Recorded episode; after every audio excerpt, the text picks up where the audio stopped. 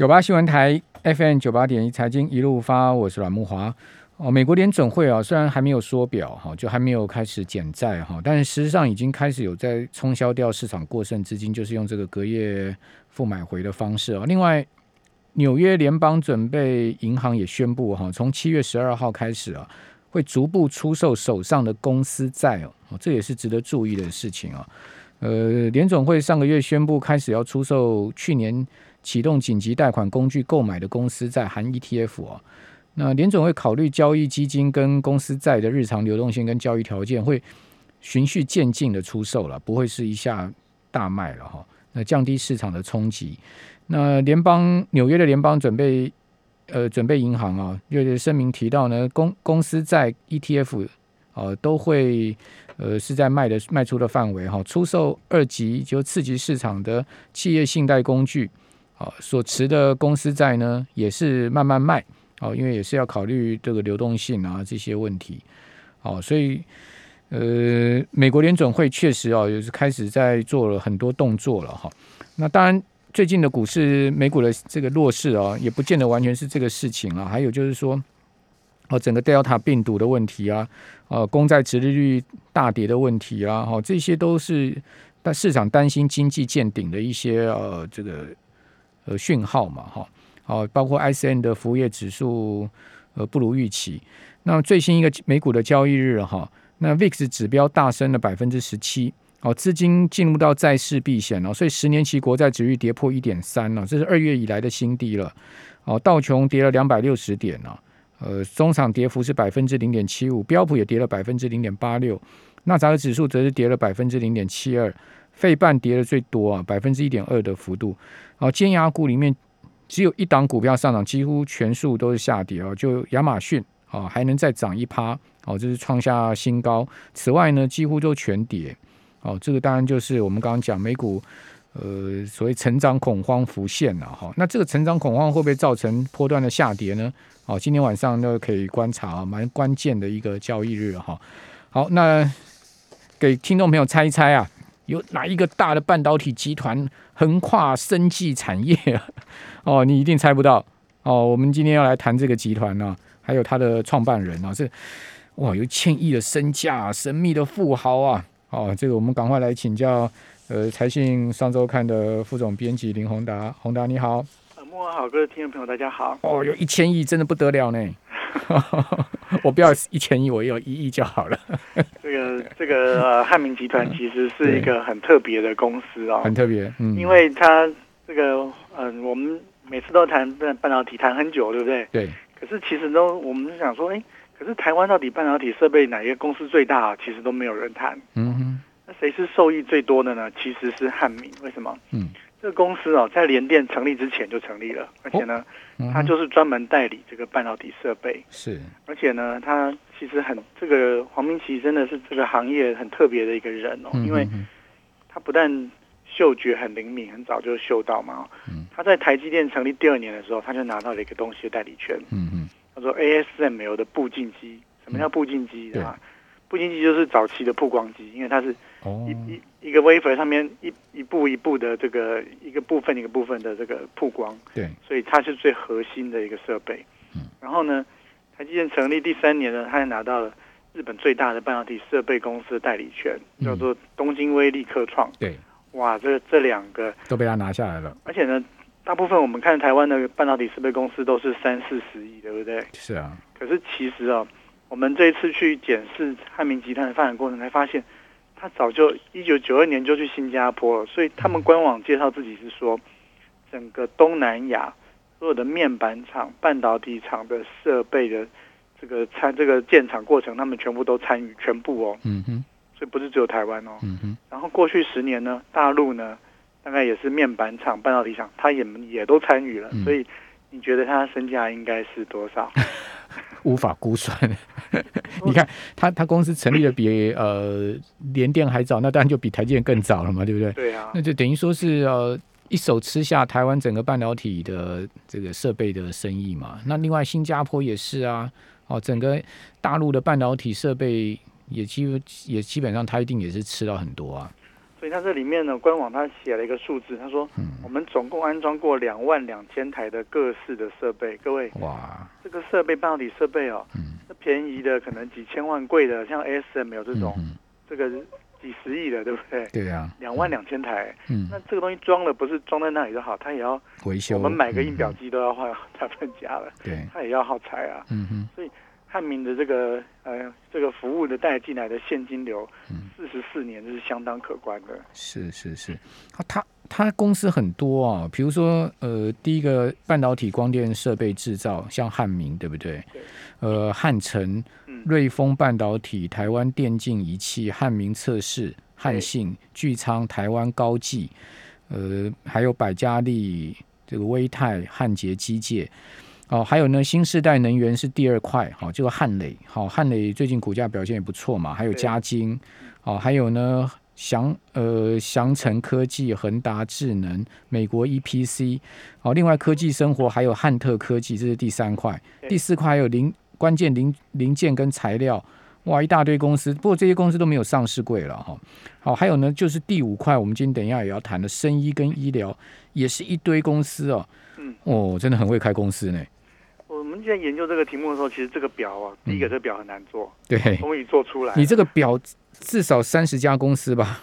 对，那这个表其实是根据就是说，哎，嗯，那个公司登记里面啊，是而且我们也跟汉民确认过，嗯确实这个表里面就就是他们投资大致样貌。嗯但是要讲哦，这个如果他是持有小股的哦，有些是人情的投资哦，对，是不算在里面的，所以他的投资还远比这更多。所以你说这些公司列出来是主，它都有主导主性要的，对它主有，它有主导性的哦嗯嗯嗯，才列在这里面哦嗯，没有主导性的更多哦。嗯 而且这个表真可以衬衬托这个黄明奇的这个身价。我一起好好多公司也当哎你觉得如果一个二三十亿，如果你营收只有二三十一年，你有办法处理这么多公司吗？真的，对不对？嗯嗯而且后面那个生意，我们等一下可以细聊这个嗯，。他要管，理管理这些集团公司也是很厉害啊，管理也是个大问大大的大的这个学问呢、嗯，如果你口袋够深的话，可能处理不太一样。嗯，对，就找好的经理人来，对不对？对，嗯，好，那先谈哪一个块区块呢？诶，他其实我觉得这个人蛮低调的哈，对，超级的低调。新闻很少出现他的名字啊。对，我们先讲他这个致富的过程好了。嗯嗯，哦，其实有呃，我这个题目其实做了一段时间哦，是，有很多资料其实不能够全部写进去，太长了。嗯所以，我们刚好利用木华兄的节目来谈一下。好，其实一个人为什么他这个白手起家哦，在很多嗯行业都不容易的。那科技业，你看这个黄明奇等于半导体的商机，我们刚刚讲，等于是从鱼头吃到鱼尾嘛。对，那怎么吃呢？这也后面就很竞争啦，因为半导体设备，大家后来后面就很快很清楚知道说，嗯这个这个这个实在是太太大的机会了。嗯可是他做了四十四年，而且呢，这个越来其实规模都相当的不小、哦，对，所以这一定有他过人之处。嗯那其实我们发现呢、其实这个黄明奇跟原厂哦，他的关系都是非常的好。嗯嗯，那这是怎么做到的？其实像你们讲这个汉雷就好了。对，我还看到一个资料，我们这个供应商哦，跟这个原厂哦，有的时候就是哎你做得好哦，嗯人家就拿走了。哦，就就有的时候会很哀怨这样。对，哎，你做四十几年，人家都跟你在一起哦。这嗯第一个就是说，哎，他们跟我讲个故事，说零八年的时候，是这，个景气不太好，这个半导体厂哦都没有钱可以付给这个像汉明这样的代理商的时候，对，黄明奇哦，这其他的这个外商都裁员，嗯哼，黄明奇没有裁员哦，嗯。然后他就说，哎，你们通通都去那个客户那边拼制成，嗯嗯，意思就是说呢，这个这个时候呢，我就展现我服务的这个决心给你看。嗯。啊，这还只是第一层。他我们看那个汉磊的发展过程里面哦，其实哦，它不只是代理，它里面通常用了很多的是日本的设备，是，所以呢，我不只是能够当代理商，我还我还可以是你的客户。好嗯嗯那他他那个汉磊在初期的时候是跟日本的一个富士啊，把引进他很多大量的这个设备，然后呢，用日本人的技术去帮他生产，然后呢去切这个市场。是，同时呢，如果他发现呢，我们看他旗下的这么多公司一个版图嘛，嗯我们后来问到说，如果你发展的技术哦会跟这个 Tail 会跟原厂哦这个去竞争的、哦，嗯那他就不做。嗯嗯嗯，所以你要用这个角度去看，说，哎，汉维科，我们都知道说，一千亿嘛，对不对？对卖给了 ASML，对这中间就有学问啦。因为嗯其实 ASML 在二零零二年哦就结束了台湾的代理，他就自己拿回去做了。对，可是，诶 ASML 不太想做、不太想投资的这个电子物检测哦，嗯嗯哎汉民一直投、一直投、一直投、一直投、一直投，嗯，所以表示是他跟 MSML 的关系哦是很互补的。对，哎，你他不做你你有你你有的这个东西，对不对对？他不做你嗯有的东西，可你又需要他，对，然后呢，你不想投钱，他愿意投，嗯哼，那最后呢，他发现哎这个东西真的起来了，那 ASML 就自然而然水到渠成，愿意掏一千亿来买嘛，哦，这个就我这个布局就很深了哦。哦，那是汉维科那时候下市嘛，对不对？对啊，哇，也是一个超级轰动的大新闻啊。那个你看零二年嗯代理结束，哎，一般人可能没钱赚就没关系了嘛。对，诶他这样布局布局到汉维科一二年，嗯，哦开始慢慢浮上水面了，一六年卖掉，对，哇，这中间又过了十几年呢，嗯嗯嗯，对不对？那东京威力也是一样，东京威力这几年跟它结束了这个代理关系，可是嗯很多后续的服务或者是它中间衍生出来的一些商机哦，嗯嗯，其实还会继续，对，所以就是那个经营的深的时候嗯，还有一些它厉害的地方。对呀、因为这个服务很重要啊。你这个系统工程师，你说国外原厂怎么可能那么快速的去客户端反应嘛，对不对？好，A S A S M L 这个艾斯摩尔是厉害了，因为他在北中南哈、都设有这个服务中心，嗯我都去过华亚科这个华亚科技园区，然后台中南科，嗯，它都有那个服务中心，好、这个工程师都在那边，而且是二十二十四小时 on call。嗯好、那这当然他就是要服务台积电啊这些大厂嘛。可是你一般的不可能是这样搞嘛。对啊，所以说就刚刚呃谈到了说为什么呃即使东京威力科创啊，好，或者是说 SML 跟这个汉民集团切断了这个代理关系，但是他还是要仰赖他这些系统工程师去做一些服务，这是他厉害的地方啊，对不对？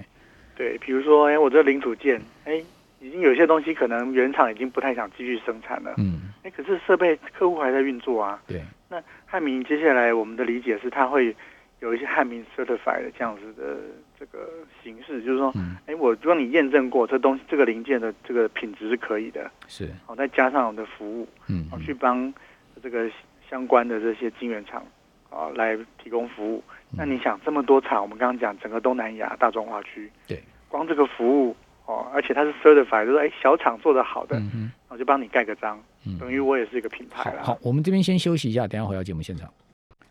九八新闻台 FM 九八点一财经一路发，我是阮木华。我们今天谈的是财讯双周刊本期的封面报道故事，讲的是啊汉民集团的创办人黄明启。事实上，这个汉民集团哦，除了黄明启以外，还有另外一个灵魂人物，就是副董事长林淑玲。他们是呃交大历年来最成功的 Unable 了哈，创业夫妻档哈。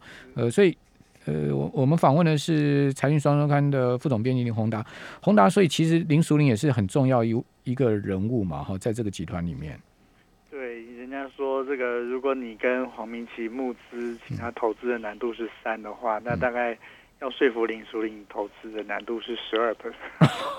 老婆更厉害，所以其实很多都是这样搭配，像我们这样看郭董，他旁边有钱妈妈哦，就是说，对，嗯、一个人要有愿景嘛，哦，嗯要愿意下去，但是也要有人帮忙踩刹车跟管钱、管执行力，是是都是是这样的。哎 OK，好，那呃汉汉民集团如何踏入到生医这个领域呢？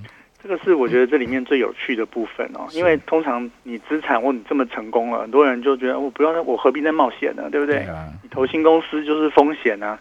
结果我们整理出来，哇，不是不是只有一家啊，是一箩筐的这个新公司哦。是。啊，嗯，所以很好奇，而且这里面呢有一些我还因为刚刚讲要有主导性嘛，没有主导性会把它删掉，但是其实更多。哦。我讲一下他们投资什么呢？哦，其实他讲的投资，他有投资这个台湾的这个人工心脏公司。嗯，哦，台湾有公司在做人工心脏技术哦。哦，这这个这个很很难的领域，因为全世界最最重最好的公司叫爱德华这些啊，嗯，在台南，这个现在在台湾有这个宜中科技啊，嗯。这个是台湾的技术嗯，它是用植入性，它是用微创植入，就说，哎，如果你的如果有人心脏病到那个末期的时候，是，我现在在研发说，哎，如果我早一点给他一个辅助器，哦，那他他就这个心室衰竭的几率就会下降很多，哦，很特别，哦，然后呢，像这种那个铜中子的这个这个呃造这个治疗技术，嗯，哦，就我们知道像郭台铭郭董，他也投资这个这个质子治疗机嘛，哦，对。现在这种精准的癌症治疗，嗯。那这也有。然后另外一种像这个晶片加上生医，这是什么呢？维阵列生物晶片哦，是。是汉生医电嗯嗯哦，或者是半导体的生物检测平台，嗯，哦，甚至我们还看到说有些是。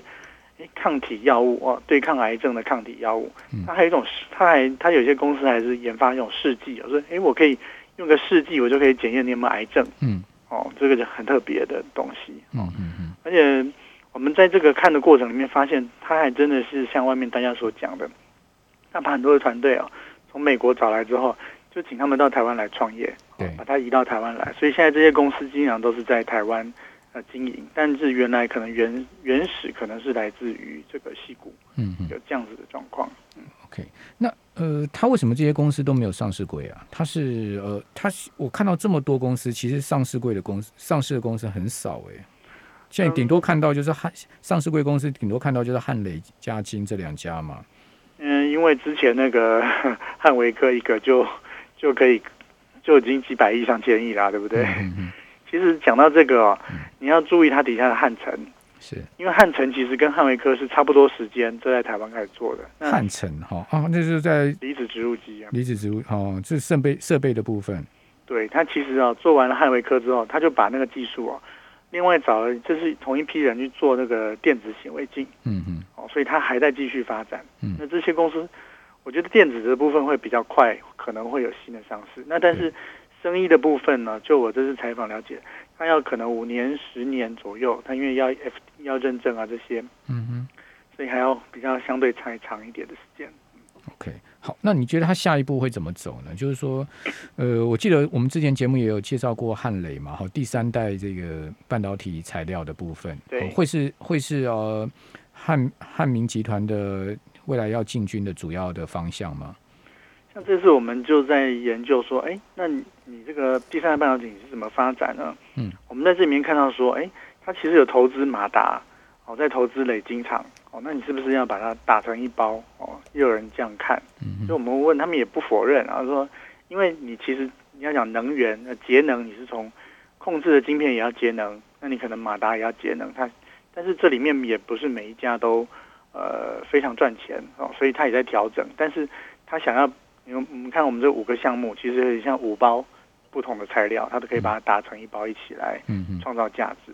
那你最近会看到我们，我们其实在这边特别最近特别注意的是汉磊的发展，因为嗯。在看它这它其实上一季已经几乎是要赚钱了哦，几乎快损平了啦，哈。负零点零一，而且主要我看到是营收大幅增长嘛，营收创新高，对啊，所以嗯。汉民集团的布局哦，我们这个是给大家看说，哎，在戏这边已经成熟之后哦，黄明奇已经找了另外其他很多的题目哦，嗯觉得哎未来还可以再往前进的。嗯，那这里面我觉得就是，当你以后在看一些新的投资方向的时候，可以看你要怎么看待这些东西。那你你觉得第三代半导体呃材料这个题材什么时候可以呃更明确的有开花结果的情况呢？对于对于这个整个像目前的使这个使用方面，在运用方面，我觉得现在的状况就是，欧美其实是远远领先于这个大中华区啊哦。嗯那现在在台湾，我觉得能够真的赚到这方面的钱呢，还是代工厂。嗯，好，因为主要就是谁能够切入系统。哦，我们缺乏出海口。嗯，好，所以但是代工厂没有这个问题。好，比如说如果中国或者是这个其他的一些 IC 设计公司，他想要做，那像汉磊、嘉金都可以接嘛。哦，所以看起来是呃，今年、哦我们像我们了解，就是像嘉汉雷、嘉金这些。它的产能利用率其实是大幅的提高了。嗯嗯那代工厂，那台积电也有做一些这个 Game on Silicon 嘛，哦，所以它可能会受益。好，为什么说他说黄明奇是最像日本人的西部牛仔啊？介介再再深入讲一下这个人好不好？其实，嗯，黄明奇有很，我们去采访试着了解这个公司的时候，觉得很多事情跟一般我们的经验不太一样。嗯，好，我举个例子就好了。你去看黄汉民的新闻，以前都会写，这公司很神秘啊，但是他都都很多人都会写他的餐厅，他餐厅很菜很好吃。哦，是吗？对，这个在我们看已经看很多次了。嗯可是这次我们去采访的时候，人家就说：“哎，可是你知道吗？因为在戏谷哦，通常这样做就表示希望员工加班。嗯，哦，给你好吃的，希望你留下来就对了。对对对啊，哦你什么以前戏骨的半夜十二点啊，或什么你你什么 Google 的，然后这些公司啊，这你随时都附近都会有好吃的。老板好有心机哦。对，但是这次他们就想说，哦，我们只提供到下午四点哦，然后呢早上呢也不提供。为什么？他说，黄明奇希望的员工呢，这个早上跟这个在家里吃完早餐再来，哦然后呢晚餐回家去跟你家人吃。他不，他不是为了要让你，就是美食不是为了换说，哎，你牺牲你的工作时间，嗯哎，那我后来就问他说，哎，这个就连到他怎么管理那个创新嘛？嗯嗯他说啊，你这样子的方法，这样怎么赚钱？哦，可是我们后来聊，他们人家给我们答案说，因为黄明奇投的东西都是五年、十年之后他想要要解决的问题。他的意思是说，看得很远。嗯我今天不是说，哎，我跟你搞这个影印机，我要给你省，哎，你多影印两张我就不赚钱了。是他说，那你如果不想这样管他，管那么细，那你就要给他空间嘛。嗯那给他空间，黄所以黄明基怎么管？黄明基就每天就，哎，他常常会看一下这个团队有没有在有该该突破的事情有没有突破是哦，也也那他用大方向来管了哦，嗯嗯但是不是说哎你一定要长时间工作我一样来管？所以你看我们刚刚讲的，他投资很多，你看人工心脏，你看可能还要在五年十年才能够做出来啊，可是嗯就做出来，你看做出一个汉维科一千亿啊，嗯，对不对？我另外二十家没关系啊，我我如果能够带来一家两家，那后面还可以继续创新，所以这是很特别，就是台式新创新技术的管法，这个是比较少见，很少。你看到一个公司是投这么多新技术，而且投很长时间的。嗯。那我们刚谈到那个汉磊投控的董事长是徐建华嘛，对不对？对那呃，徐建华这个人跟呃黄明奇有什么关系呢？嗯，徐建华其实应该是这样讲，嗯黄明奇的身边，我们的了解是，他从各个领域都找来很多的人。他这个创投，他是从 Intel Capital 找人来。嗯嗯哦，那那你知道这个徐建华本来是联电的高阶嘛？哦，这个金元双雄里面，你做到那么高阶也是很有资历的嘛。嗯哦，那所以他这个投呢，很多都是找各领域的好手来。嗯那我想，他尤其他这几年，其实他也慢慢的，他转型越来越像控股。嗯，哦，所以我觉得他是要找好手这样的概念。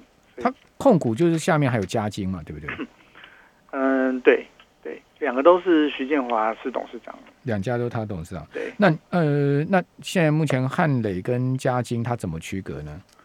汉磊跟嘉金在持股上，当然这是两个上市公司，但是营收各各自算嘛。但是你你的持股关系可能是做的东西做的东西也不太一样嘛，对不对？一个是磊晶，嘉金是磊晶厂，嗯，然后汉磊是这个呃第三代半导体的制程，但当然还有点细的制程啊。哦，是对，两个都有。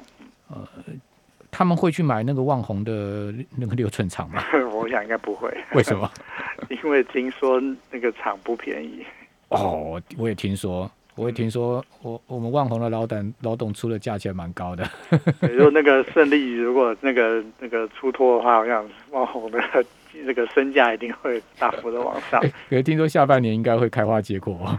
对我听说有设备厂想想去买那个那个、那个，设备厂，嗯，对，因为那个价钱蛮高的，比比大家心里想的可能高贵高好几倍。嗯好，那你觉得汉磊后市如何呢？怎怎么看呢？它的技术啊，各方面，这个因为全世界最大的，如果讲第三代半导体的这个是美国的 Cree 嘛，对不对？对，哦，那那它跟 Cree 啊这些大大厂的技术可以呃做一些比较吗？我想欧美绝对是还是跑在前面的啦。但是现在因为大中华区的需求起来，这个就回到其实中美的科技链要要互相竞争的这个状况。